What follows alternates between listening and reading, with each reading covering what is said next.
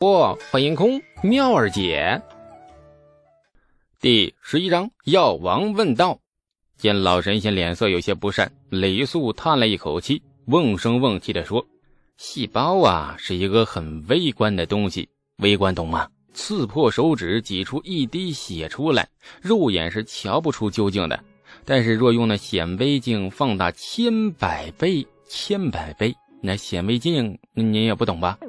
老神仙，我们真的有代沟。总而言之啊，人体是一个很玄妙的机体，哪怕是一滴血，里面都含有各种元素：红细胞、血红蛋白、血小板等等。人的身体有了什么病变，只要从那一滴血里，便能够发现许多端倪。孙思邈眉头紧蹙，陷入了沉思，良久，缓缓点头：“小娃娃。”你说的太玄了，从未见过的东西，贫道不敢下定论。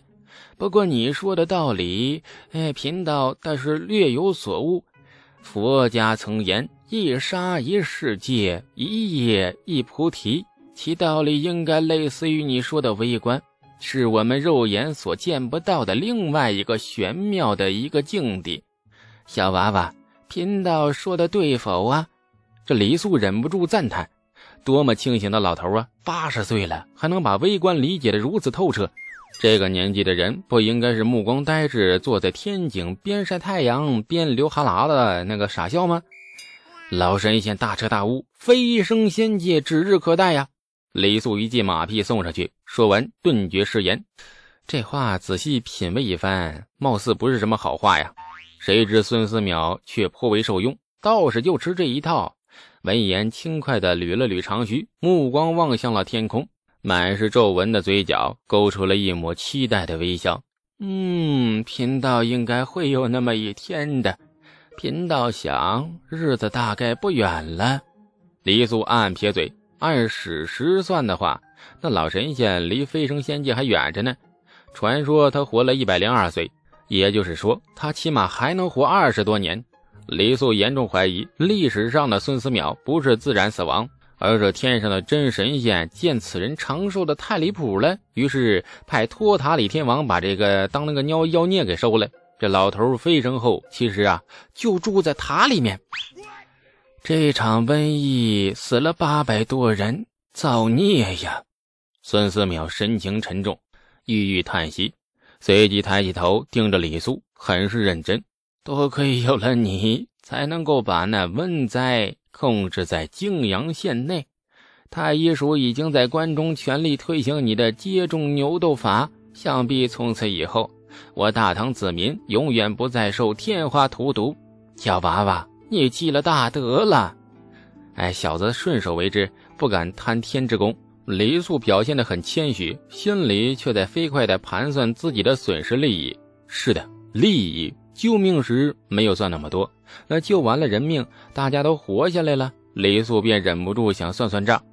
若是这年代有保护知识产权的概念的话，自己发明了接种牛痘法，绝对是个大项目，投资小，风险小，回报率高。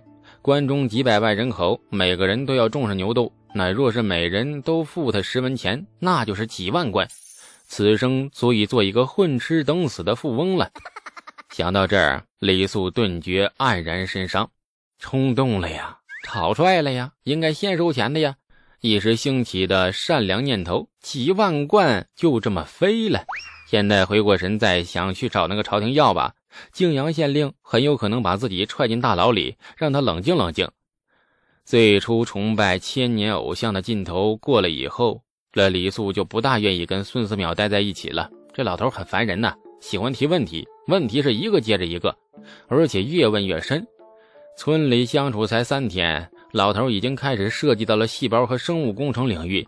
再多跟他相处两日，克隆技术恐怕要提前上日程了。问问题的人糊里糊涂不明所以，回答问题的人更是一知半解不懂装懂。二人之间暂时达到了一种很诡异的揣着糊涂装明白的微妙平衡，这老少皆大欢喜呀。相比之下，与老爹李道正相处那就舒服多了。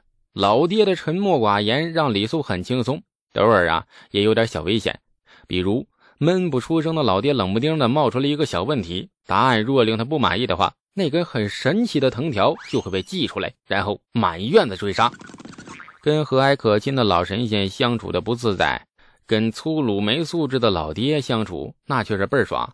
这李素怀疑自己的剑道可能是更加精进了。父子二人一个人一个大碗蹲在门槛上吃面，这分量很足，但碗里的内容不大一样。李道正碗里飘着两根枯黄发蔫的野菜，而李素的碗里却能够找到两块肥肥的山鸡肉。父爱深沉如山，感动埋在了心底。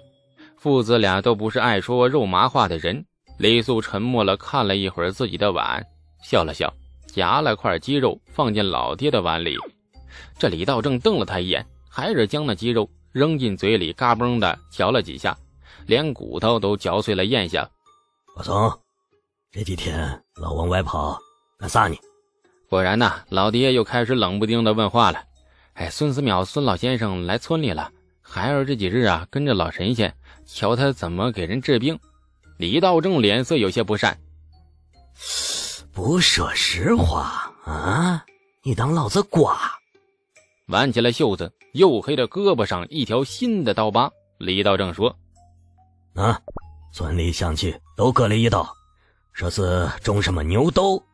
上午王家领着全村老小过来，要给你磕头，谢你的救命大恩呢。原来种牛痘就是你这孙娃想出来的。王家不赦，老子还蒙在鼓里呢。”这，这东西你是咋想出来的？到底有没有用吗？啊，害死了乡亲，老子抽死你！老爹的威胁永远是那么直接，胸无点墨的他，词汇贫瘠的可怜。抽死二字在他的印象里已经是生不如死的酷刑。听多了这个词儿，这李素的表现已经很无所谓。他关注的是另一件事情：王家老四咋了？挺过去没有啊？整个大唐的百姓。百百百百姓，对，包括李世民在内，应该感谢的人不是他李素，而是王老四。王老四若是没染上天花，那李素还真有可能不会搞出什么接种牛痘的事情。他一直不喜欢出风头，而且也懒，懒到害怕因为出风头而被世人破坏了他目前懒懒惰而悠闲的生活。李道正目光总算浮起了几分暖意，老四莫事。差点就没有了，但最后还是挺过来了。就是我脸上多了点麻子，哎，怕是一辈子也消不了了。将来找婆姨不好找啊。活着就好，比什么都好。心情莫名的开朗起来，有一种欢腾狂奔的冲动。这些日子发明了牛痘，被孙思邈一次又一次的骚扰，还不得不抽出时间。这给朝廷派到太平村的四名大夫培训接种牛痘，李素忙的是昏天暗地，情绪一度的到了崩溃边缘。毕竟对一个立志一生悠闲懒惰的人来说，这种忙碌的日子实在是太折磨人了。王家老四没死，似乎这些日子做的一切都有意义。经历过这个年代的悲喜和生死离别，李素渐渐对生命有了一种发自内心的尊重。这是一个人命如草芥的年代，哪怕活在贞观盛世，一条生命也是远没有前世那么昂贵。战争、饥饿、疾病，随时都能够夺走生命。正因为生命的低贱，李素心中反而对他尊重了起来。一定要好好活着呀！李素在心中默默对自己告诫。感慨丛生的李素发着呆，李道正开始酝酿怒火，最见不得儿子这副慈笨的样子。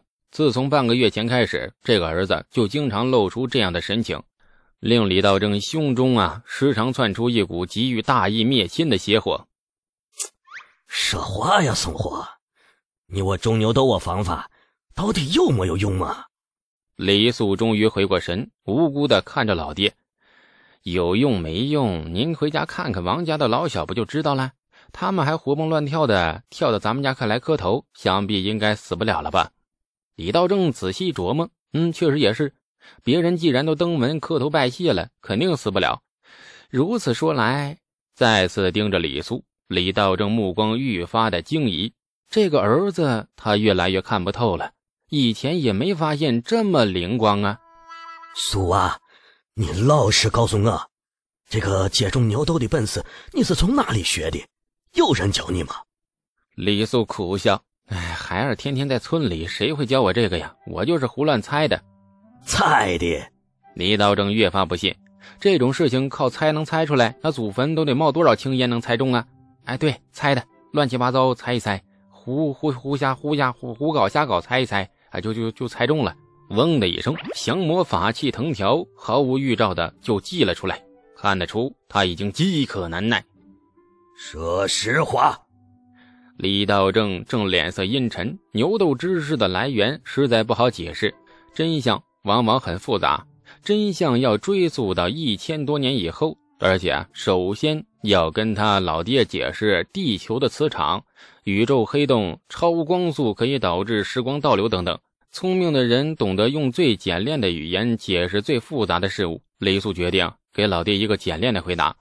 哎，半月前，孩儿做梦梦见了一个呃一位白胡子仙人。藤条即将落下的那一刻，忽然停下了。李道正茫然地看着儿子，在梦里，仙人给孩儿一本天书，然后拍了拍孩儿的肩膀，说：“世间一切难事，书中皆有答案。”然然后呢？李道正被儿子给绕进去了。然后仙儿推了一把孩儿，说：“去吧，皮卡丘。”孩儿就醒了。所所以，李素激动的看着老爹，顿悟了呀！爹，孩儿顿悟了呀！唰的一下，降魔法器裹挟着那风雷万钧之势，狠狠朝着李素身上降落。狗屎的怂货，敢糊弄老子！村里的乡亲都种上牛痘了，再也没有听说哪家染上了天花。太医署四位大夫很有责任心。仍留在太平村，小心的观察着。感谢您的收听，去运用商店下载 Patreon 运用城市，在首页搜索海量有声书，或点击下方链接听更多小说等内容。